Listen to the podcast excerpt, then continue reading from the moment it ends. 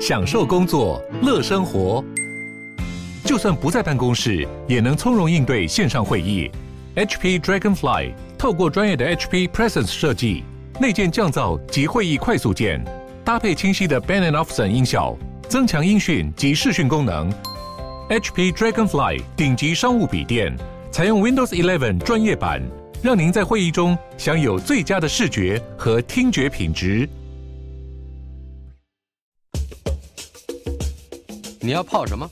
要泡茶、泡咖啡，可不要泡沫经济；要泡泡糖、泡泡澡，可不要梦想成泡影；要泡菜、泡饭、泡妞、泡书本，就不要政治人物跟咱们穷泡蘑菇。不管泡什么，张大春和你一起泡新闻。台北 FM 九八点一 News 九八九八新闻台，今天进行的单元周成功的生命科学。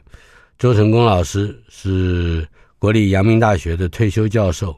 今天我们这个单元是周成功的生命科学的第七堂课，根据的教材也是周老师的著作《生命为什么如此神奇》这本书，副题是周成功教授的十三堂探索之旅。十三堂课是不够的，我们看看到底我们需要几堂课来窥其堂奥。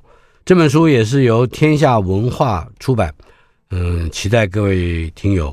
如果在听我们节目的时候受到了启发，或者是引起了更多的好奇，可以到书店里去找来这本书《生命为什么如此神奇》。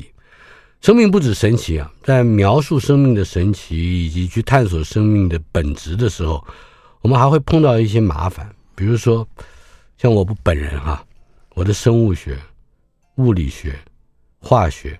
大概都等于零啊，基本常识都不敢讲有没有，或者是完整不完整。但是这里面就牵涉到有一些名词，对，真真不认识。呃，所以我们今天呢，不直接从上一次的第六堂课往下走，我们从第七堂课回过头来看看有哪一些个特殊的名词，也许在专家眼中它是一个普通名词。可是，在嗯我这个想要求学的人眼中，他就有点艰难了。对，呃，最主要是不大认识他们。对，即使我们说的基因，这个 G E N E 这个字，到底基因跟基因体又有什么关系，或者说有什么分别？好像据书上说，基因体就是一个生物体全部的 DNA 所携带的遗传资讯或遗传讯息。而人类的基因体呢，又包括了二十二对的染色体，这又出现了一个名词——染色体，还有一对性染色体，这又是一个名词，还有粒线体 DNA，这几几个名词，我们接下来还会碰到，大概人体一共有三十亿个碱基对，碱是酸碱的碱，基本的基，对就是对不对的对，碱基对的序列有三十亿个。呃，大概我们有，我知道我们有三兆个细胞吧，是不是？这个人体上大概有那么多个细胞。那么这细胞跟这些基因体、跟 DNA 遗传资讯，呃，还有粒线体、性染色体，究竟有些什么？我们我们做一个名词解释好吗？先首先，基因体。那个，我们先讲碱基对啊。哦，我们稍微稍微温习一下过去我们谈的。嗯哼，DNA 是两条 DNA 形成双螺旋的结构。嗯哼，那这两条 DNA 为什么会形成双螺旋结构呢？因为每一条 DNA 上面的碱基代表的是它这条 DNA 上面储存的遗传资讯。嗯哼，那它跟另外一条 DNA 上面的碱基呢会成配对。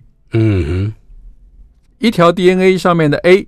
如果它一个 A 的碱基在相对双螺旋结构的另外那一条 DNA 上面，一定是 T，A 跟 T 是相对的，A 跟 T 会形成氢键结合在一起。嗯，那 G 跟 C 会形成氢键结合在一起。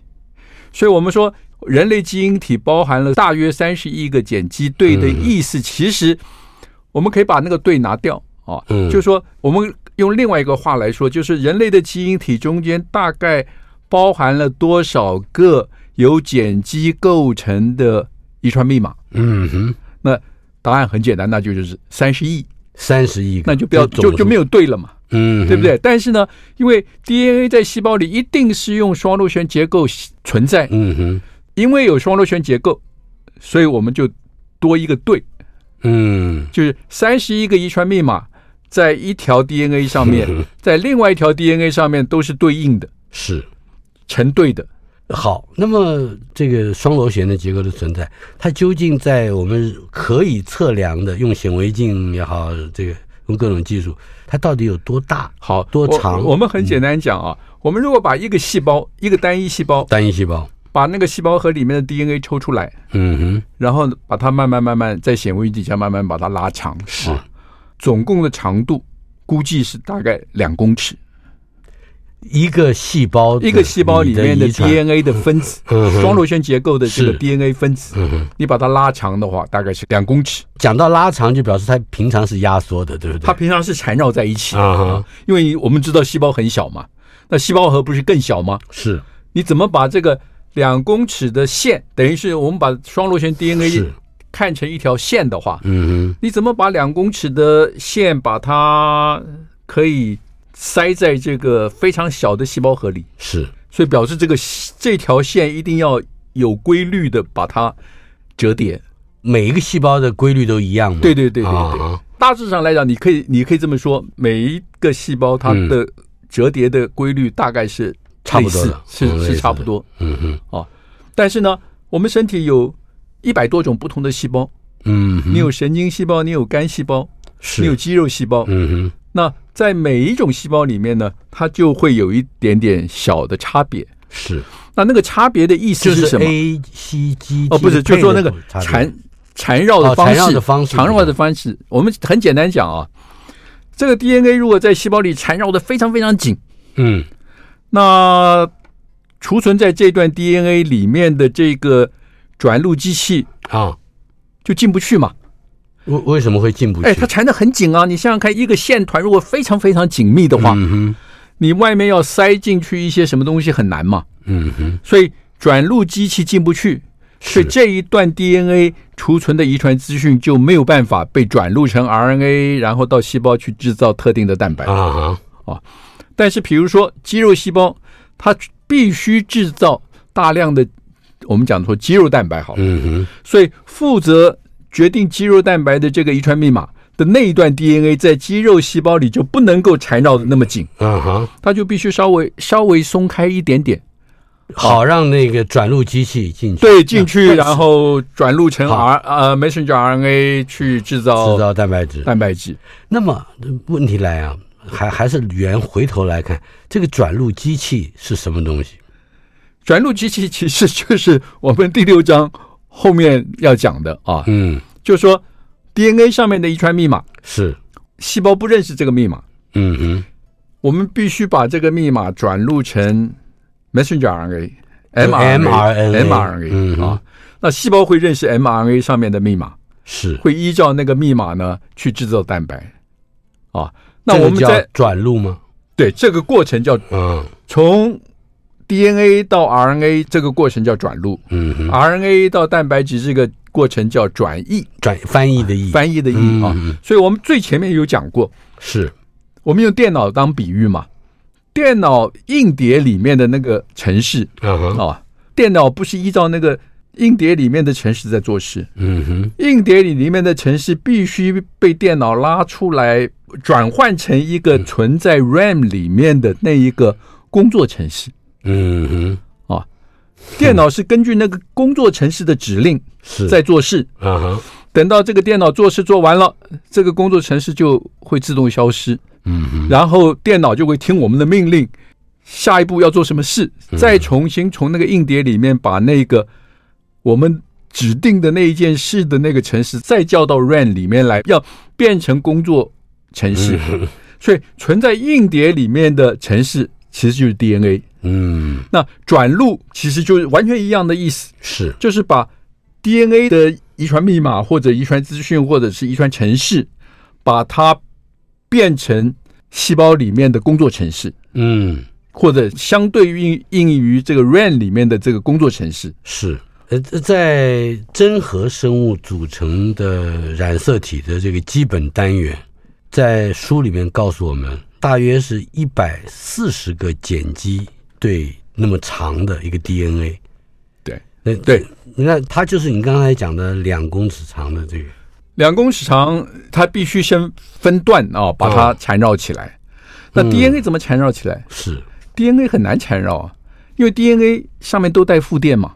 嗯哼，你缠绕起来表示负电，负电会排斥嘛，它就没有办法折叠起来。是，所以这个时候呢，细胞就有一个一种非常特别的蛋白啊，嗯哼，叫组蛋白。呃，组蛋白，组蛋白，组织的组，对，组蛋白。嗯嗯，组蛋白的特性是什么呢？就是组蛋白上面带了很多正电。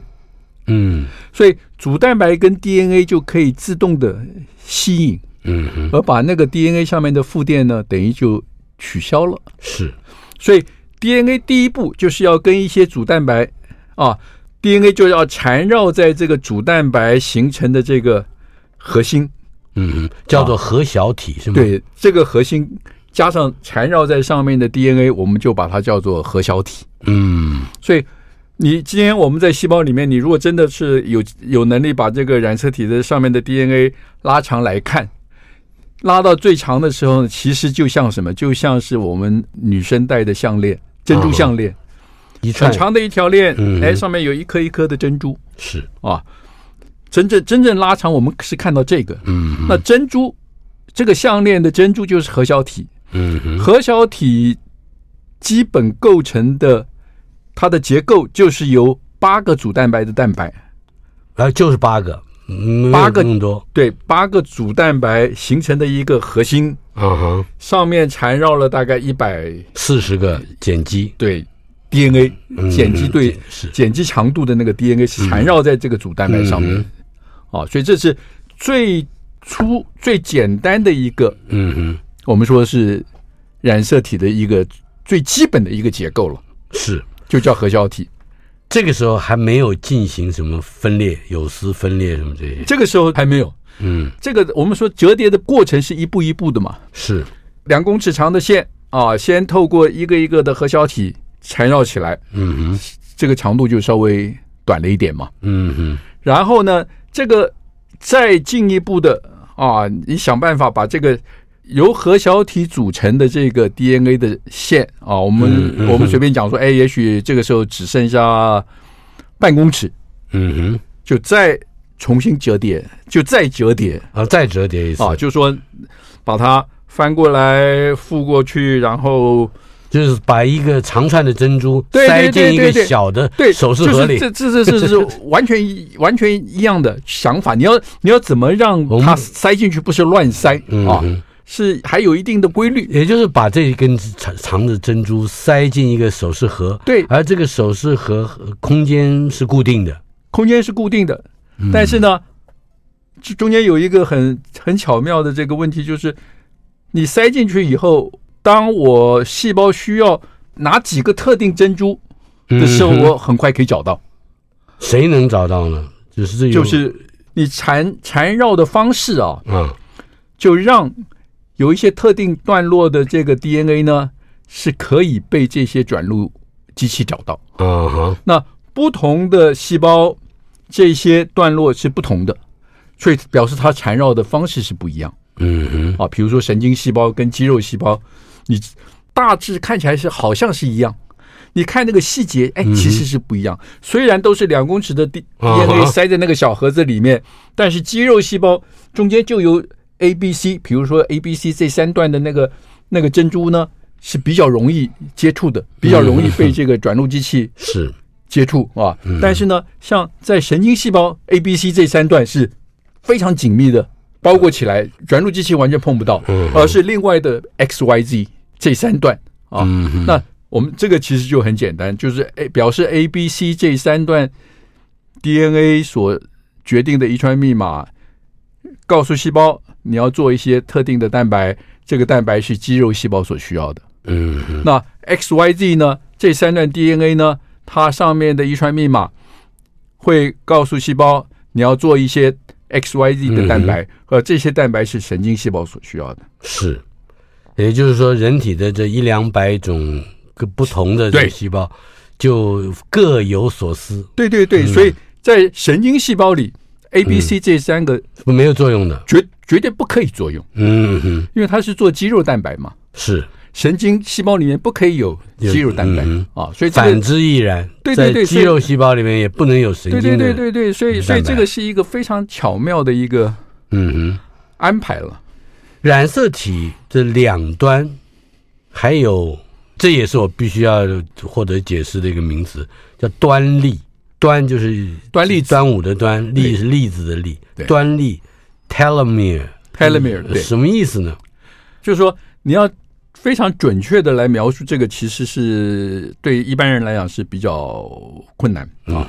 但是我们可以从另一个方面来看，你可以想象染色体是一条很长的双股，我们就把它想象成一条麻绳。嗯哼啊，麻绳，你如果两端。你大家都可以回去想想看，古代的那个麻绳啊，嗯、我们古老时候用的那个麻绳，两端是必须要有一些东西把它封死。对了，不然它就散掉了，不然就散掉了。嗯、那这个概念其实非常类似啊。哦，端粒就是那个封死的结构，嗯，那个是一个特别的结构，是由端粒酵素负责啊。所以，当我们这个线性的一条长线的。染色体，嗯哼，要在细胞分裂前，当然要先复制嘛。是，复制完之后，啊，就有端粒酵素来负责把它的两端呢，把它保护起来。嗯哼，不让它散掉。啊，是这个，这个是一个比较容易理解的概念了。嗯哼，所以端粒也就是这个酵素的作用，就是而形成的一个结构。对，嗯哼，就是我们说端粒。就是这个端粒酵素在线状的这个 DNA 的两端会建造一个很特殊的一个结构，把这个两端的 DNA 保护起来。DNA 刚才提到了组蛋白，对，平常的时候 DNA 和组蛋白它是什么样的？结合在一起啊？呃，是一个松散的东西，就是。细胞核里面的 DNA，嗯哼，大部分都是跟组蛋白在一起，它才能够缠绕的很紧，才能够塞在盒子里嘛。嗯哼，它如果不跟主蛋白在一起，它没有办法缠绕折叠，塞在一个小盒子里。那这这就牵涉到我们另外一个名词要登场，叫有丝分裂。哦，有丝分裂其实我们在。中学的这个生物课本里面大概都有提到嗯，就说你在显微镜底下你看那个细胞分裂的时候是啊，细胞分裂的时候，你看染色体会先排列在两个细胞的中间，嗯，然后细胞一分为二的时候呢，两个子代的细胞呢，它都好像有有一个这个发射站啊，嗯，在这个细胞的两端。是。这个发射站呢，就会射出很多那个细丝来。每一条细丝会连到一个染色体上，嗯哼，啊，所以细胞分裂的过程就是已经复制好的两套染色体还在遗传物质细胞中间，嗯啊，两端的这个我们叫中心粒，中心粒就会射出这个细丝，嗯哼，每一条细丝连到染色体中间的那个部位，嗯哼，啊，然后。细胞开始要分裂了嘛？是，就开始往两边走，就开始分裂了，就一个变成两个了，一个变成两个子代。那这个时候呢，你就我们就可以想象，中心粒射出来的那个细丝，粘到二十三条或者四十六条染色体，是二十三对染色体，二十三体，哎，它就拉开了嘛。嗯哼，所以每一个细胞都得到相同的遗传资讯，遗传资讯是啊，所以这个细丝。在显微镜底下可以看到，这个就叫做有丝分裂啊、哦。这个丝也就代表遗传物质从亲代传到了子代，对它中间的一个过程，它怎么拉？嗯哼，它怎么分？是哎，你否则你想想看，如果四十六对染色体，嗯，复制成九十二条染色体，嗯，如果在细胞里面乱乱七八糟排列，当一个细胞要变成两个细胞，嗯哼，那哪个细胞会？得到哪一个染色体？细胞怎么小的？好，生命之如何神奇？就中间就牵涉到一个，他怎么去辨认他应该到就位的那个位置？恰恰是必须能够获得那个遗传资讯的，正好是对了的细胞，它怎么辨认呢？你是讲说那个我们刚刚举的例子，比如说神经细胞跟是啊肌肉肌肉细胞，对不对？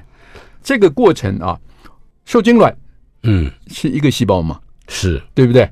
那这个细胞在分裂的过程中间，除了要让细胞的数目增加，那另外一个过程我们叫做细胞的分化，嗯哼，就是数目增加以后，必须有一些细胞它要决定，嗯，它将来要变成神经，还是要变成肌肉，嗯，还是要变成肝脏，还是要变成骨骼，嗯哼，啊。在分化的过程中间，这个时候就决定了这个细胞里面这个 DNA 怎么缠绕？啊哈，缠绕的方式。嗯，所以它每一个细胞可能我们可以想象，所以缠绕的方式不同，也就是它可以辨认的对这个途径。当然，这个里面的细节其实是很复杂的，是。因为在在这个肌肉细胞里面就有肌肉细胞的转录机器跟神经细胞里面的转录机器又不太一样。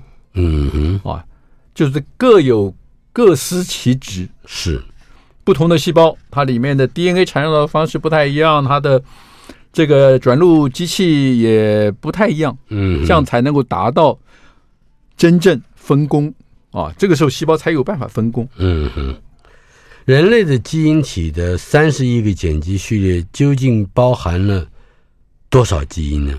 大致上，我们怎么去理解？所以，所以坦白讲啊。基因这个概念，嗯，其实是很非常含糊的，嗯哼啊，基因这个概念，我们在课本里面讲都说哦，说一段 DNA 上面携带的遗传密码可以决定让细胞指挥细胞制造一个特定结构的蛋白质。啊，那这个其实是最最早的一个概念了，嗯，当我们讨论基因体有多少基因的时候，嗯，我们其实就是沿用这个最原始的这个概念，是。因为这个概念最简单。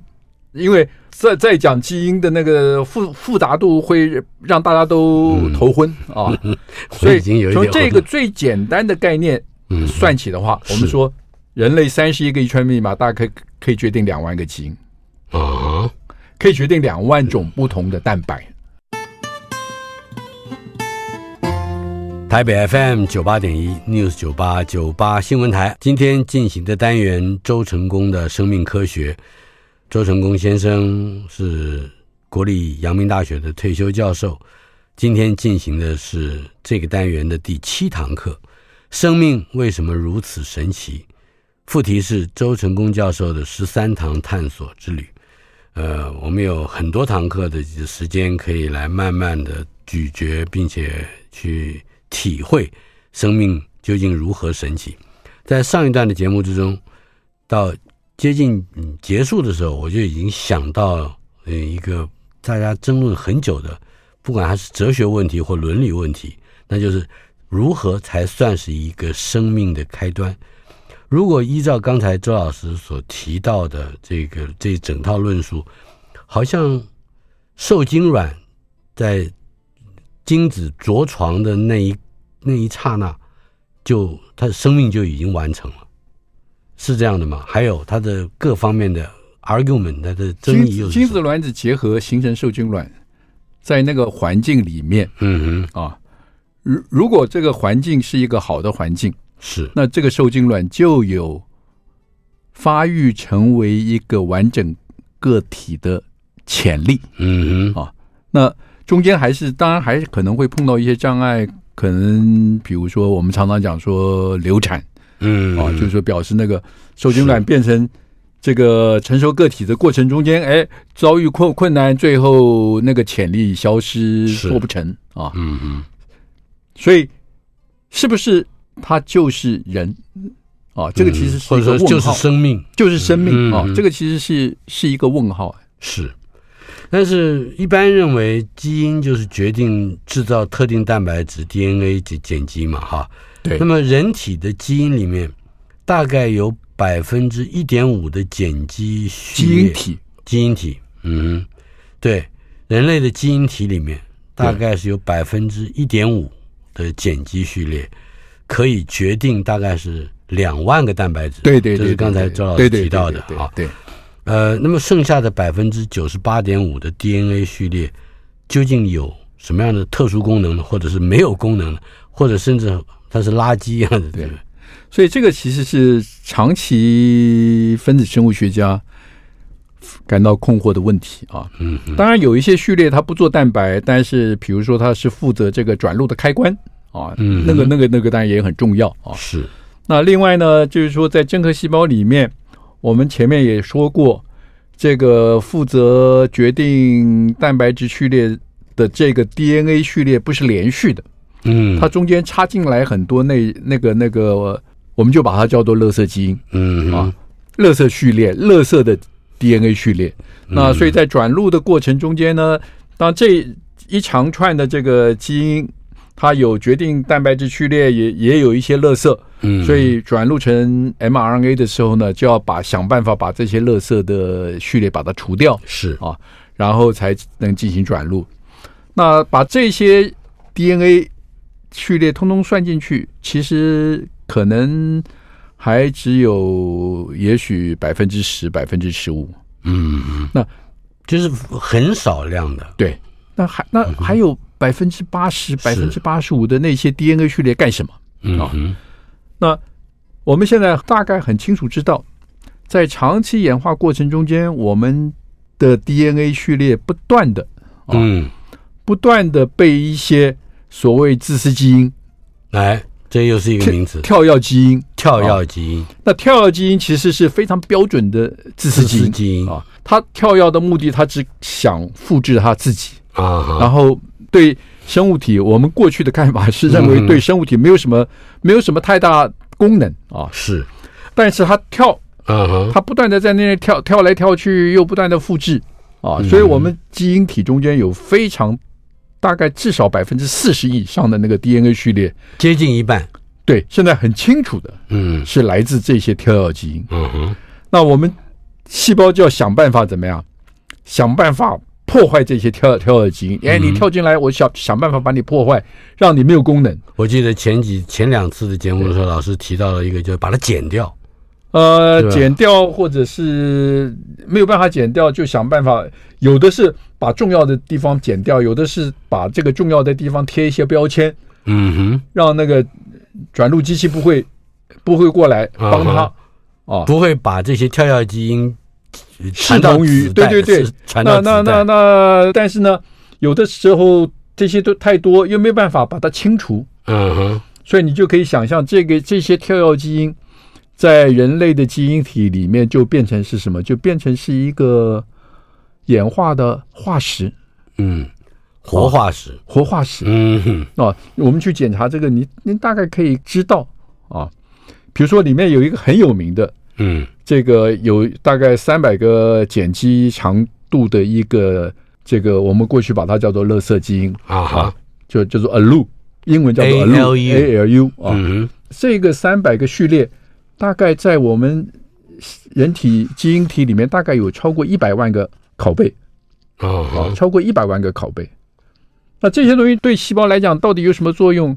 过去认为是完全没有作用。也就是说，它是呃有三亿个左右的细胞，不是它的长度是三百，嗯哼，但是在每一个细胞里哦，嗯，每一个细胞的这个基因体里面，它的拷贝数哦。是超过一百万。哦。啊呀，就是说在每一个细胞里大概有三三亿。对，你讲的不错，嗯啊，有三亿个碱基对是。是，他贡献的，嗯啊，但是三亿个碱基对对细胞有什么功能？我们现在完全看不出来有任何功能，是。啊。那当然，我书里面后来有提到，就是说现在科学家慢慢也发现，它其实不是完全没有功能啊。啊，那有很多偶发事件让它变成有一些功能啊。是，那但是这个。基本上，我们可以把它想象成，它就是我们细每一个细胞基因体里面的寄生虫，嗯，parasite 啊，它就寄生在你的这个基因体里面。是这一类的这个 ALU 啊，这一类的东西，它会对人体造成，比如说长远的致病的影某些影响吗？这个 ALU 这个其实是非常有趣啊。嗯，ALU 这些 sequence。在黑猩猩以前不存在，你在猴子、在老鼠身上没有 aloo，哦，只有灵长类的才有 aloo。是表示什么意思呢？表示在演化过程中间，这一个 aloo 的这个这个跳跃基因呢，是在黑猩猩以后，嗯哼，在分化成黑猩猩的时候，哎，它就插进来了。是，所以在它之后的才有，嗯、在它之前的没有。是，所以这个这个是一个。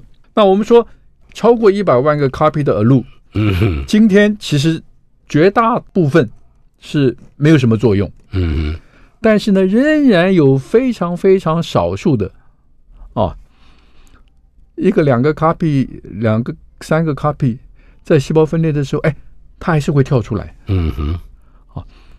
它的跳出来，现在我们也知道，那是要靠另外一个自私基因的帮忙。嗯，跳出来，它会再重新插入染色体，嗯哼，或者基因体里面。是，那它重新插进来的时候呢，那就要看你的运气。绝大多数的时候，它是插到那些不作用的、无关紧要的那个 DNA 序列里面，嗯，那就没事。是。我们现在知道有很多人类的遗传疾病，就是因为 aloo 跳出来，再重新插回基因体的时候，哎，它插进去的那个位置非常重要，嗯，决定了一个重要的基因，是，也就是我们常常讲的，那个基因等于就被破坏或者被是，就是说打开了一个开关，或者是关上了一个开关。呃，不止如此，它比如说，它甚至它跳到一个基因，它就把那个基因破坏了，嗯。它跳到一个会制造一个特定蛋白的基因是啊，哎，那那个基因被破坏，这个蛋白就做不出来喽。嗯，那做不出来，当然就会对这个细胞有影响嘛。那么这个人或者这个生命就就病就就就等于就生病了嘛。嗯嗯，就生病了啊。所以这个现在这些都还是一个非常热门的一个研究的话题了。是这个跳跃基因跟细胞核的关系。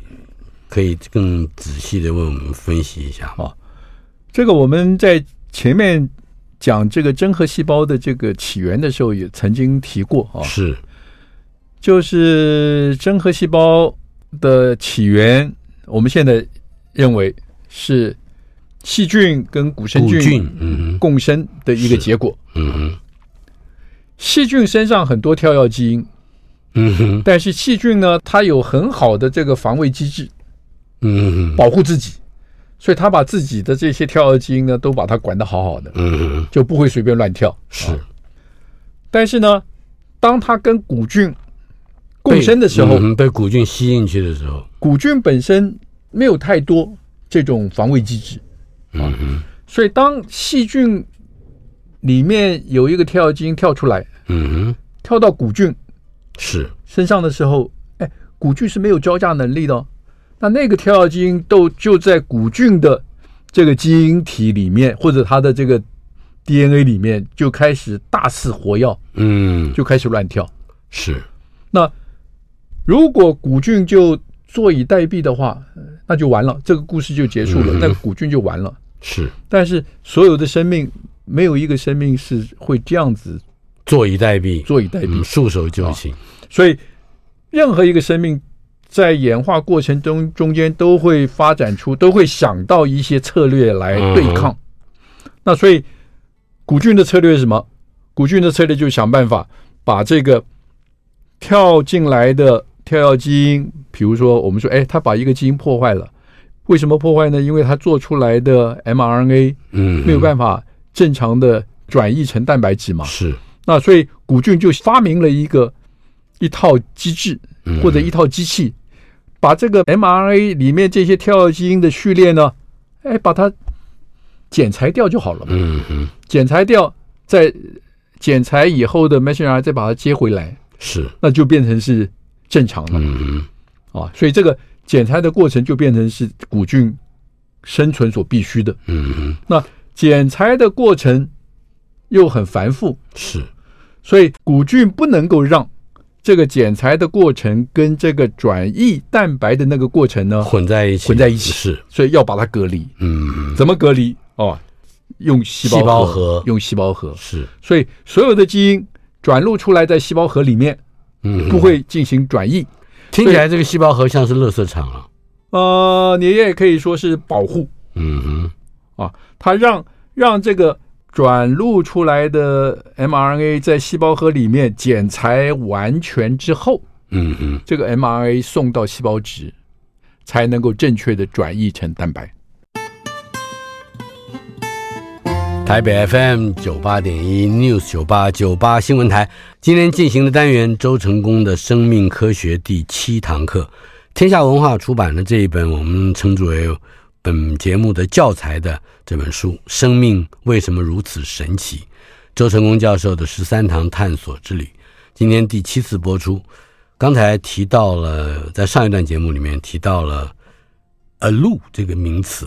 嗯它好好像是一个自私的基因，对，也是一个跳跃基因，对。但是 ALU 怎么回事？它到底它的来历、它的身世，甚至还有它的特性，再为我们介绍一下啊。而鹿这一个跳跃基因或者这个自私基因，最早的时候我们是把它归类成第一类型的跳跃基因，嗯啊，第一类型跳跃基因，就第一类型的跳跃基因呢，它自己带了一段。决定蛋白质的 DNA 序列，嗯啊，那这个 DNA 序列呢，序列呢，在细胞里面会产生，会生产一个叫反转录酵素，嗯哼。啊，那所以当这个 ALU 插到 DNA 里面去，然后呢，它在 DNA 里面呢，它有机会被转录出一段它的 mRNA 出来，嗯哼，那这个 M mRNA。制造了反转录酵素，就会把自己的这个 mRNA 再重新反转录成 DNA，嗯哼，就会再跳到另外一个位置上。是。啊，所以它每跳一次，它的 copy number，它的这个拷贝数就会增加。是，那这个对细胞来讲是非常非常大的伤害。嗯哼，所以细胞要想办法，各种方法。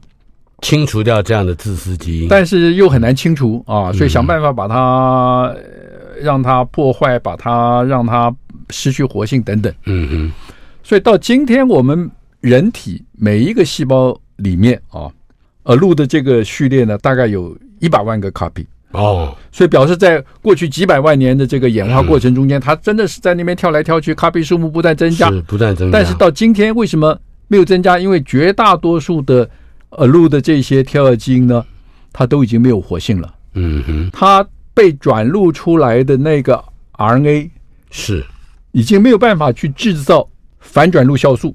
嗯，因为没有办法制造反转录酵素，它做出来这个 RNA 就没有办法反转录成 DNA，就没有办法再重新跳回嗯哼基因体里面。是，所以一百万个 copy 的 ALU 啊，大致上来讲。对我们来讲是可以说是没有没有什么伤害，嗯，不会造成什么伤害啊。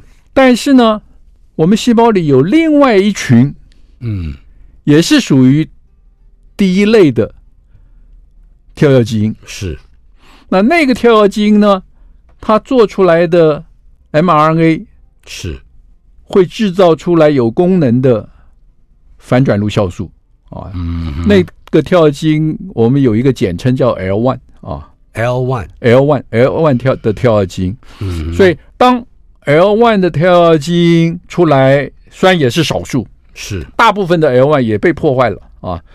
少数的 L one 跳跃基因跳出来，它的 RNA 制造出来反转录酵素。嗯如果这个时候正好啊，旁边碰到一个 ALU，嗯，转录出来的 RNA mRNA 啊，这个时候。L1 的反转录酵素就会帮忙这一个 ALU 的 RNA，嗯哼，反转录变成 ALU 的 DNA，是。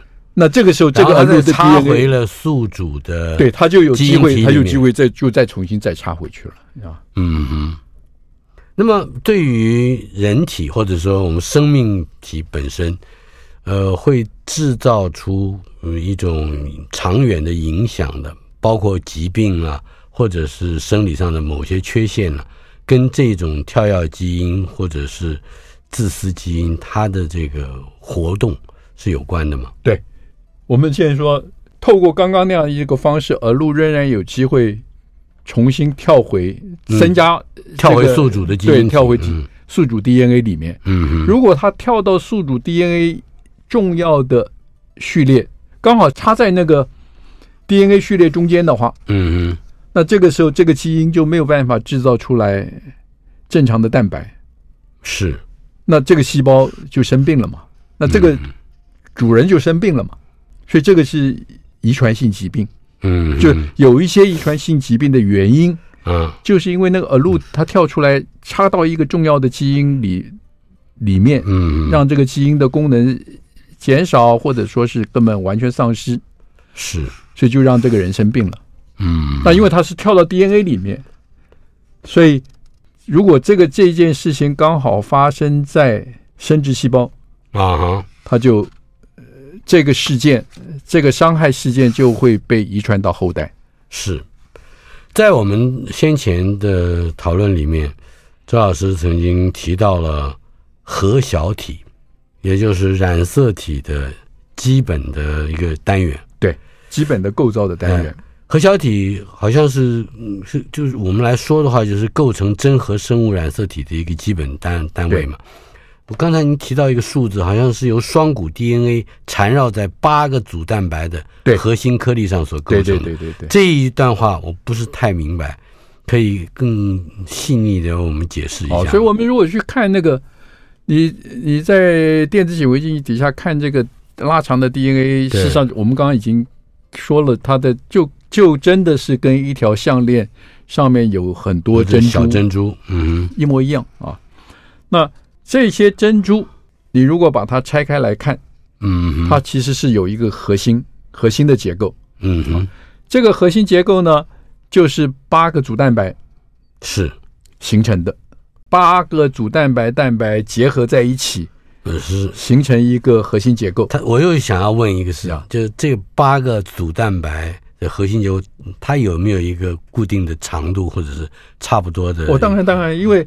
事实上是四种不同的组蛋白，嗯，每一种组蛋白出两个人，嗯，变成八个单位啊啊，然后它有一个特定的结合的方式，嗯，就形成了一个很完整的一个核心的这个结构，嗯哼。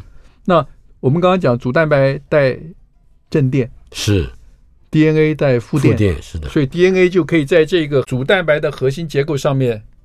缠绕起来，嗯哼，因为正电负电可以互相吸引嘛，嗯哼，那可以形成一个很稳定的主蛋白的大小大概有多大呢？每一个主蛋白的分子量大概是大概是一万多个，我们叫道尔顿啊，嗯哼，Dalton，Dalton，这是一个单位，对，单位。就是氢是一个 Dalton 嘛，嗯，你就可以想象大概是一、哦、一万一万个氢原子，一万多个氢原子那样的大小。呃，好，那好，那 还是要想象一下到底它有多大。总之就是它是跟这个 DNA 整个带负电 DNA 缠绕在一起。对对对，或者说是应该是被缠绕的，被缠绕。嗯，对。那么 DNA 要进行复制或者转录的时候，这个核小体的结构，据您的形容在书里面就是它会松开。对，哎，这个很有趣，它它怎么知道它要该松开了？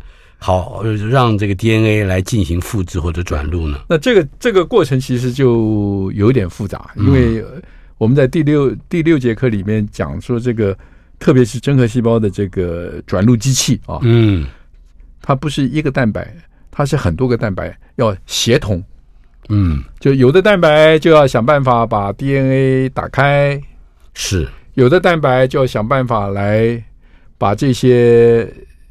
结构把它弄得松散，嗯哼，所以是很多个不同蛋白组成的一个，其实是非常复杂的一个转录机器，嗯，才能够做到这些事情。当然，中间的前有一个前提，嗯，就是 DNA 必须要松开，是，所以都是这个机器的需要做的事。嗯哼，就是它它这个松开，就表示它是接受到了指令，它才会对对对。就是，比如我们随便这样讲嘛，就是说这个转录机器可能有一个蛋白就会附着在这个核小体上面，让它让它开始开始松。在第七堂课的最后，赵老师用呃老鼠这个动物来做了一个比喻啊，就是所谓亲子冲突。哦，那个是是这这个理论对于基因的 imprinting 啊，也就是明印作用，啊、提供了一个很有趣的解释。对对对，可以可以为我们分享一下啊。就是我们过去常常讲说，这个所有的遗传资讯啊，都是在 DNA 的碱基序列上面。嗯哼，那、呃、其实是不尽然如此。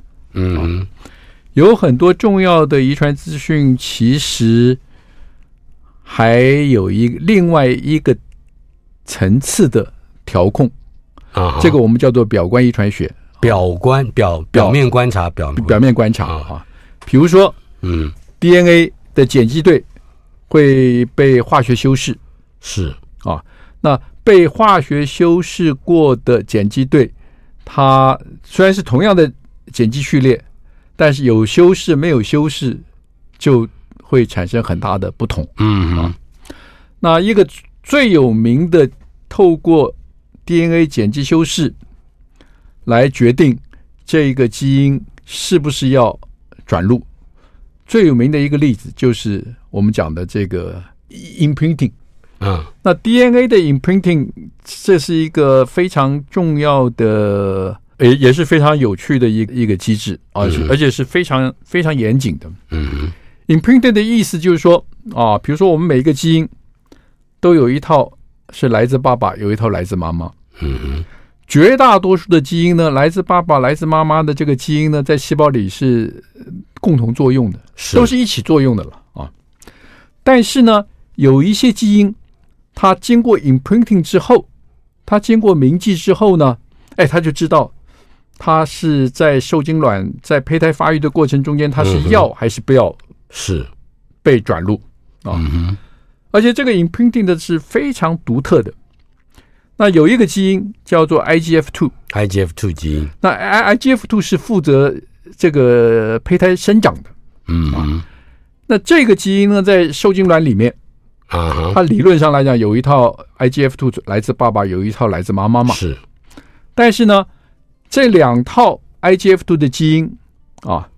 妈妈的这一套是被 imprinting 的，嗯哼，不会表现，完全不表现，嗯哼，所以在受精卵里面会表现 IGF two 的，都是来自爸爸的那一套，嗯哼，那大家就会想，为什么？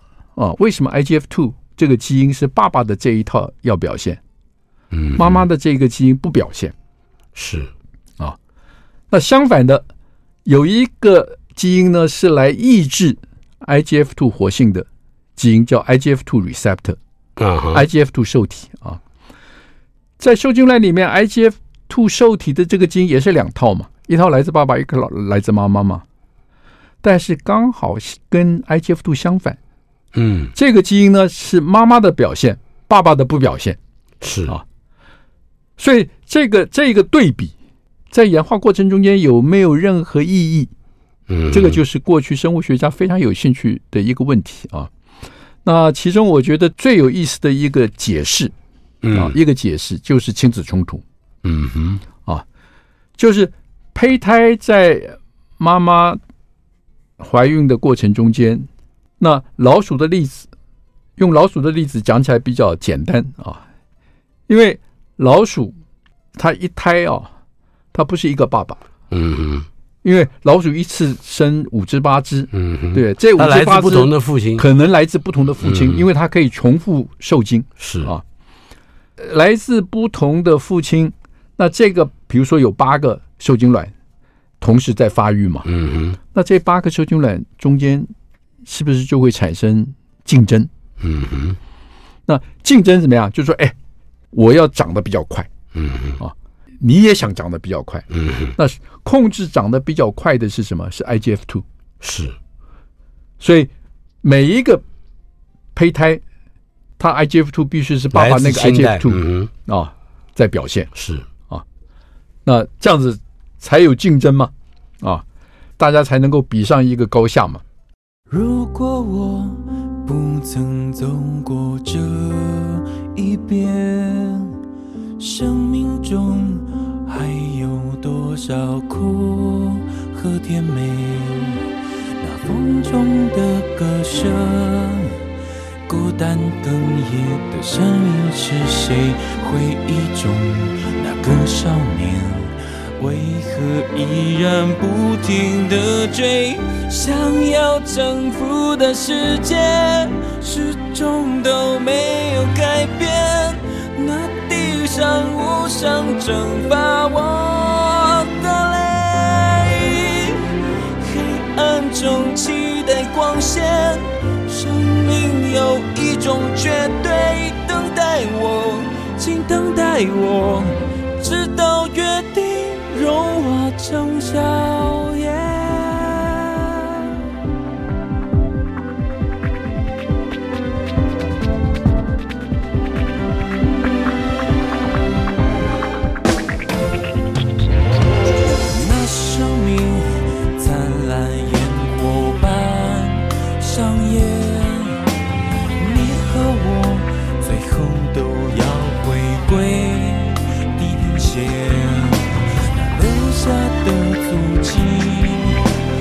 浪花冲走回忆，还爱情靠近我，再拥抱我，请不要让我的心冷却。